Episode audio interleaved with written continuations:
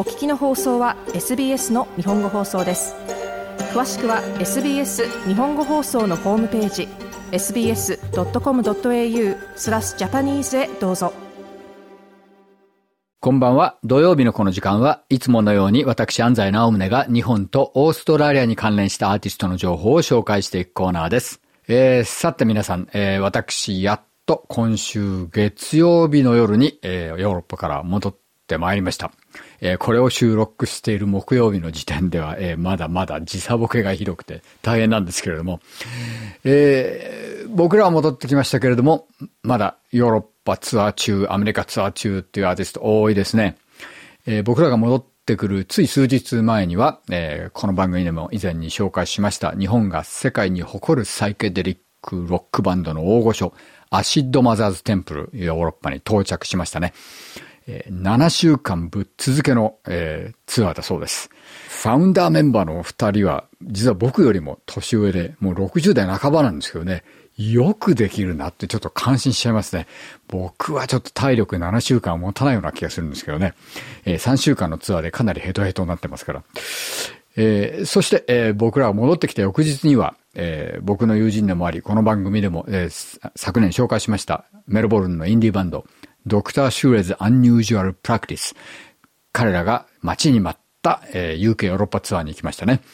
えー、彼らの、えー、紹介したアルバムは、えー、UK チャートで55位まで上がってたんで、本当なら去年ツアーに行きたかったんでしょうけどね。残念ながら行けませんでしたね。やっと行けると。本当にもうそういう形で、えー、パンデミック中に待ちに待っていたツアーを今爆発させているアーティストが本当に多いんですけれどね。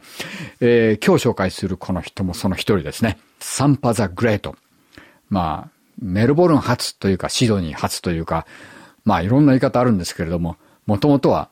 ザンビア生まれ、ボツワナ育ち、そしてアメリカで、え、3年ほど、え、教育を受けた後にオーストラリアに移住してきた、えー、喫水のアフリカンアーティストですけれどもね。しかし、えー、僕らオーストラリア人的には彼女が大成功を収めたオーストラリアのアーティストっていうイメージがあるんですよね。で、彼女自身はパンデミック中に祖国のザンビアに戻って、そこで自分のルーツを再確認して、さらには、えー、70年代のザンビアンロックとか、そうしたものに大きな影響を受けて、この新しいアルバムを作ったそうです。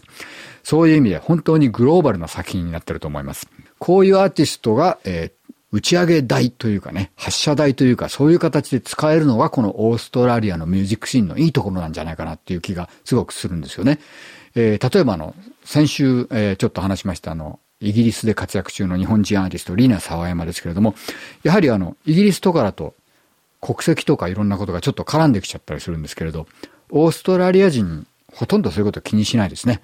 えー、チャートに出ようが、えー、賞を取ろうが、その人の国籍はどこ？とか、その人のバックグラウンドは何？っていうことは誰も気にしないっていうのがオーストラリアのミュージックシーンの一番いいとこじゃないかなという気がするんです。えー、振り返ってみて日本の音楽シーン、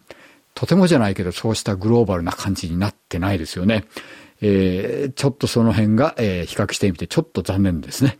えー、ちなみに、このサンパザ・グレートの新しいアルバム、そしてその中からかける今日のこの一曲、Never Forget。この曲はなんと来月から公開になります。ハリウッドのブロックバスタームービー、ブラックパンサーの新しいシリーズの予告編に全面的に使われてるんですね。いや、これはさすがに、えー、僕もびっくりしましたし、本人もびっくりしたらしくてですね、えー、まだグラミーにもノミネートされたことがないし、アメリカのチャートで上位まで上がったことがない私のようなアーティストが、えー、ハリウッドの大映画の予告編に全面的に使われるなんていうのは思ってもみなかったっていうふうにインタビューで言ってましたけれどね。でも本当にもう彼女はこれをきっかけにさらにグローバルに大成功していくヒップホップアーティストであることは間違いないと思います。それでは今日はその曲を聴きましょう。サンパザ・グレートのニューアルバム As Above, So Below から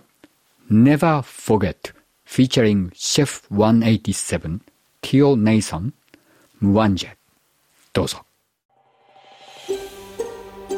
SBS 日本語放送の Facebook ページで会話に加わってください。l i いいねを押してご意見ご感想をお寄せください。